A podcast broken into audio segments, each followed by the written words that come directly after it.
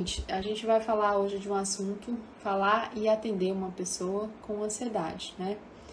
É, segundo dados da OMS, é, infelizmente o Brasil é o país que mais tem a prevalência, né?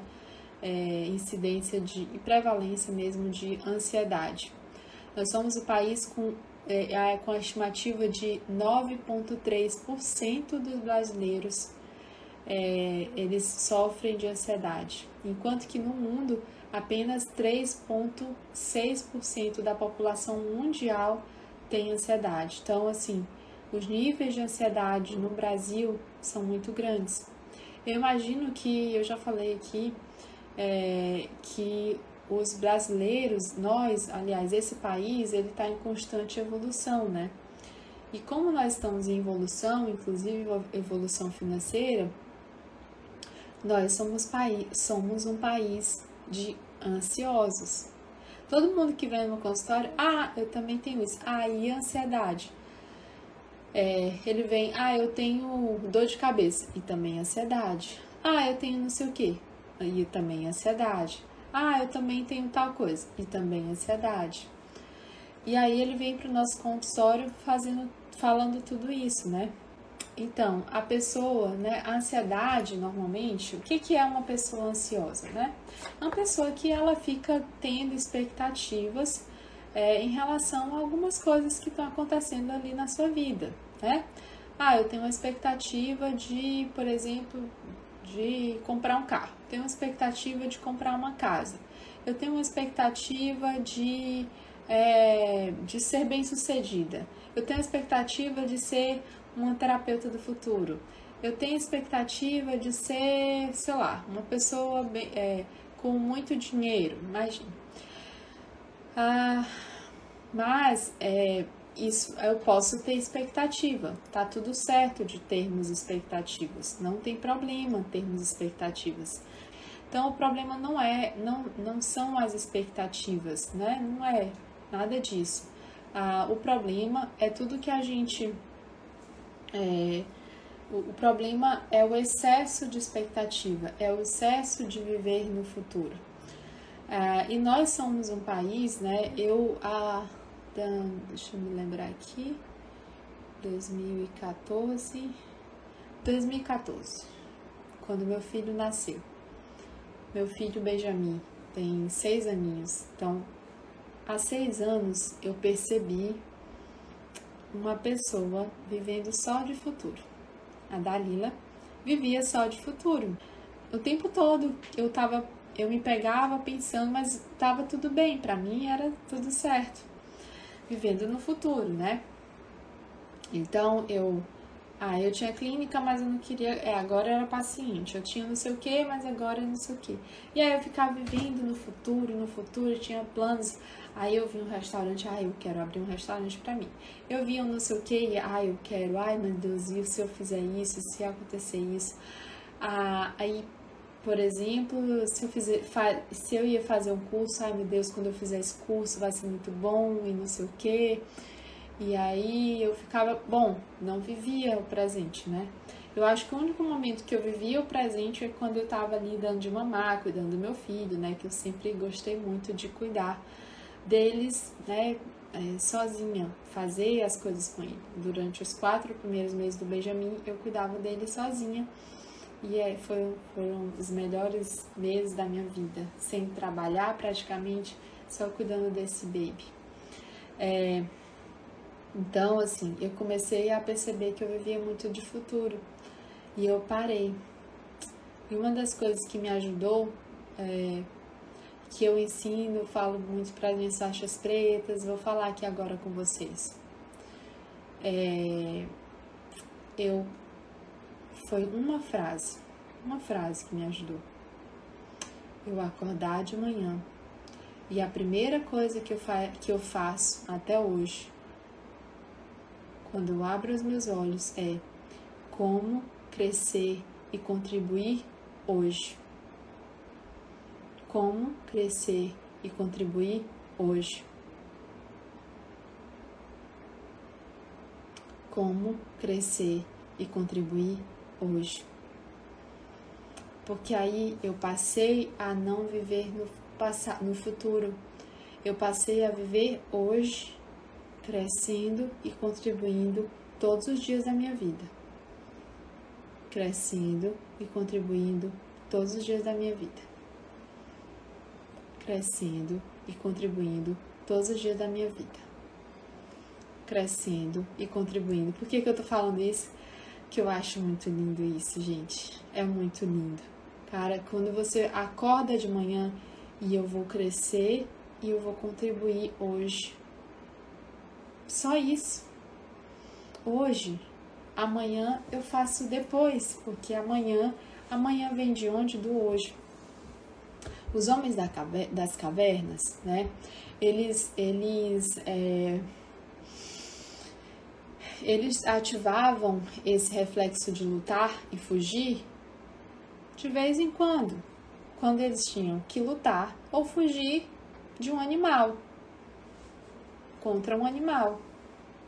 Lutar contra um animal que vinha ali, né, a, quando ele ia para a caça.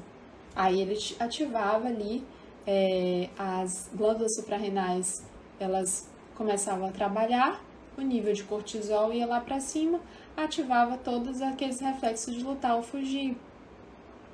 Só que isso está se tornando patológico para a gente, porque nós não vamos é, lutar ou fugir de vez em quando mais.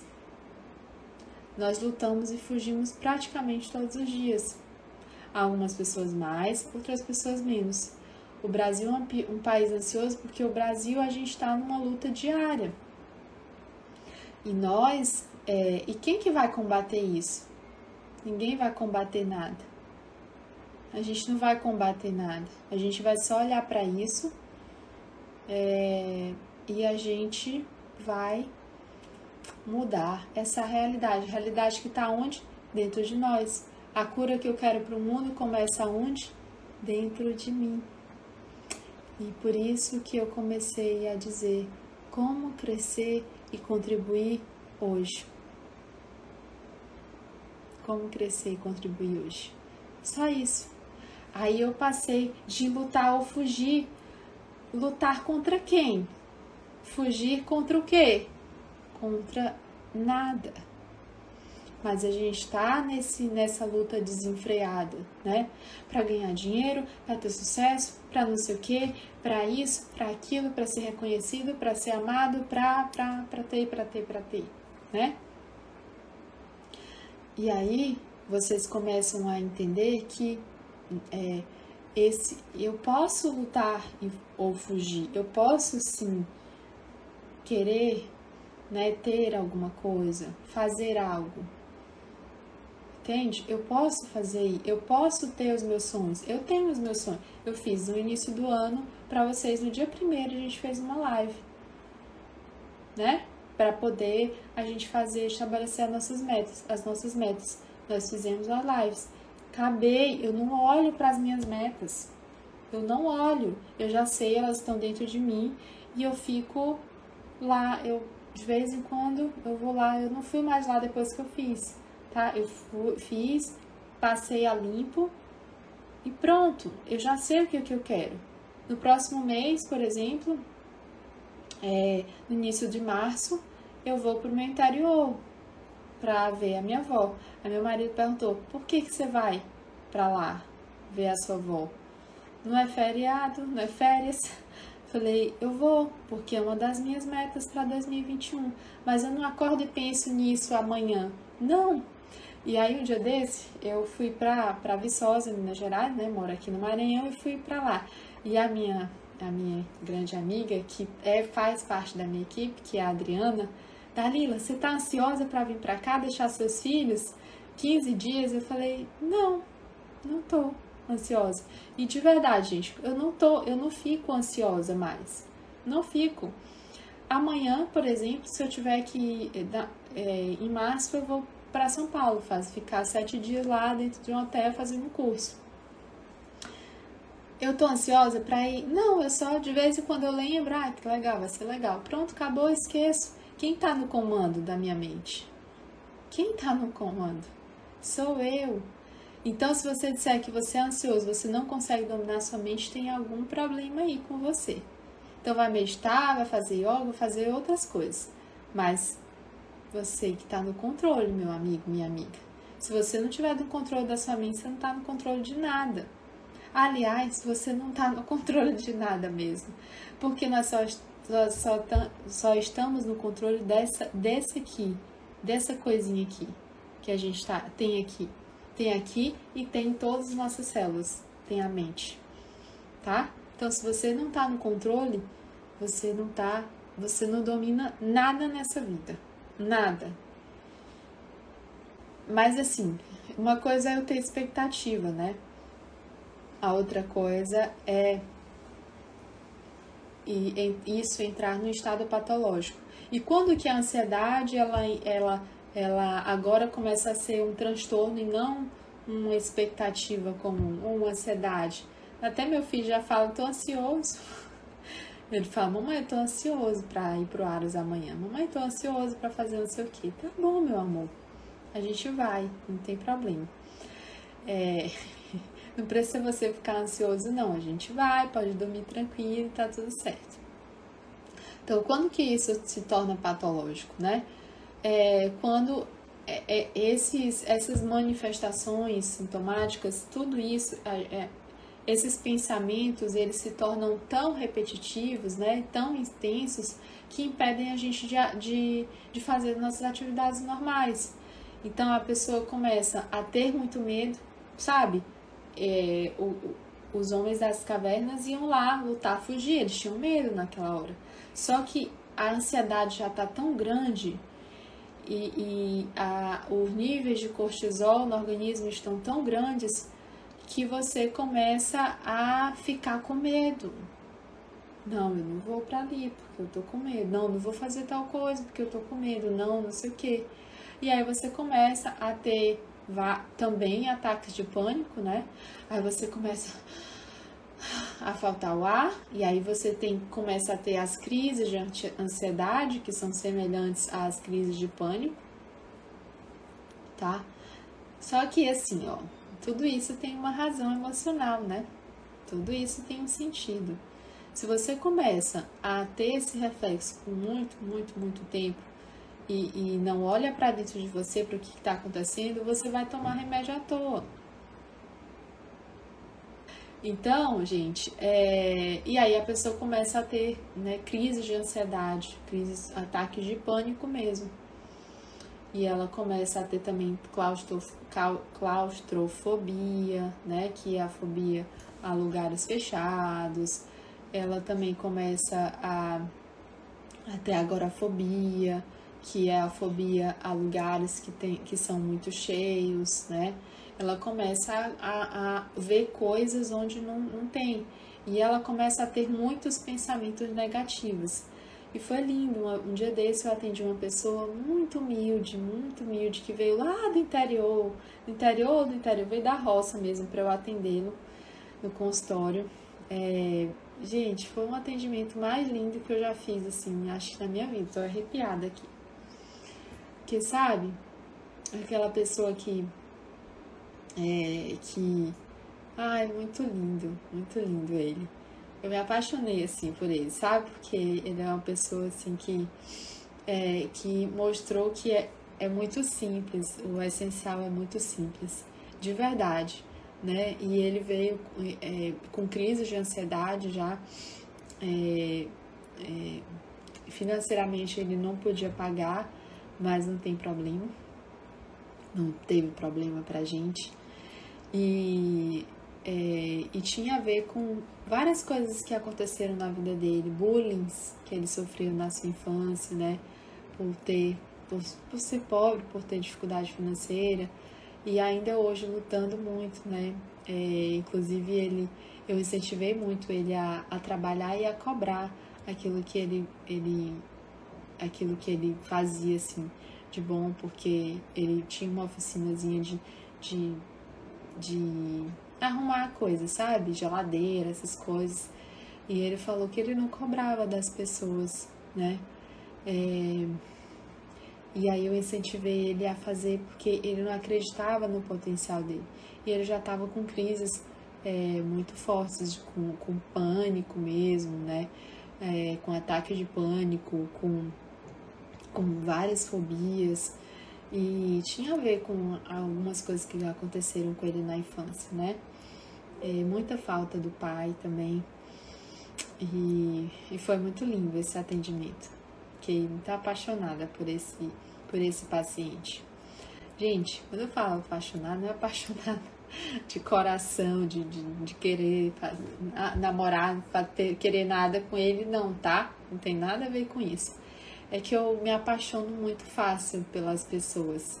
É, quem, quem me conhece sabe que eu me apaixono fácil pelas pessoas, pelas pessoas. É, quando eu olho no coração delas assim e vejo, cara, que legal, né? Que pessoa bacana. E aí, assim, a, a minha equipe que não me conhecia, é, eles, Dalila, é, tem até um vídeo de uma, acho que amanhã eu vou postar aqui pra vocês. Eles falaram assim: Meu Deus, Dalila, eu achava que tu era toda assim, não me toque, cheio de mimimi, não sei o quê. E aí, quando a gente vê a Dalila, assim, doida, parecendo uma doidinha, é, é, é, sorrindo, contando piada e não sei o quê. Então é isso, assim, eu me apaixono muito pela vida, pelas pessoas. É, e eu acho que viver é isso, né? A, gente, a vida da gente é tão curta pra gente não viver o essencial. Bom, e agora, né, sabendo de tudo isso, é, eu quero concluir com vocês falando que a gente precisa entender o aspecto emocional. Se você quer tratar uma pessoa ah, ah, com ansiedade, tá? Você precisa olhar o aspecto emocional. Por quê? Que infelizmente, gente, pessoal tá doido, né? Se enchendo de remédio para ansiedade. Ah, eu tô ansiosa. E aí começa a tomar ansiolítico. Os principais ansiolíticos são os benzodiazepínicos. Os benzodiazepínicos, o que, que eles estão fazendo com as pessoas? Depressão. que mais? É, as pessoas estão ficando viciadas. As pessoas estão ficando viciadas mesmo nesses medicamentos e a memória de curto prazo vai-se embora porque ninguém quer mais lidar com as suas emoções. Ninguém quer mais olhar para dentro e dizer assim, cara, é isso. Ninguém quer mais. É muito mais fácil, né? Tomar remédio. Pílulas e pílulas de remédio. E claro, você vai no psiquiatra, ele vai te receitar isso. Eu não tô falando para você não ir. Se você está, claro, gente, pessoa que tá com crise de ansiedade, com, com com, com aqueles transtornos de ansiedade que, que é, tem ataques de pânico, precisa ir no psiquiatra. Mas ela também precisa, se ela ficar só no psiquiatra, ela vai tomar remédio, tira remédio, bota remédio. Vai lá, vai tomar altas doses, vai é, diminuindo conforme vai melhorando. Daqui a pouco ela tira o remédio, volta para o remédio de novo. Por quê? Porque não acabou o sintoma aliás, é, ela só mascarou aquilo com remédio. E aí a pessoa tá cheia, né, de medicamento ali, mascarou, ok, tapou o sol com a peneira, bora tapar o sol com a peneira aqui? Então tá, tapou o sol com a peneira. Dali a pouco vem uma coisa, consciente ou inconsciente, ela revive uma memória lá da sua infância, que tem a ver com aquela crise de ansiedade. E aí o que, que acontece? Crise de ansiedade, braba. É, vou falar braba mesmo, que é para vocês entenderem que é isso. É, uma baita de uma crise de ansiedade. É isso que aí você vai fazer o quê? Vou lá no psiquiatra de novo. Aí de novo, toma remédio. Aí você vai desmamar de novo o remédio. Dali a pouco você vai de novo. E aí toma esse tal desse ansiolítico. E aí vai. Enfim, é um ciclo que não acaba mais. Ou você toma uma decisão, muda a sua vida, ou nada muda. Tá? Ou você muda tudo, ou nada muda. E se nada mudar, nada vai mudar e a sua vida vai ficar com ansiedade. Tá bom? Simples assim.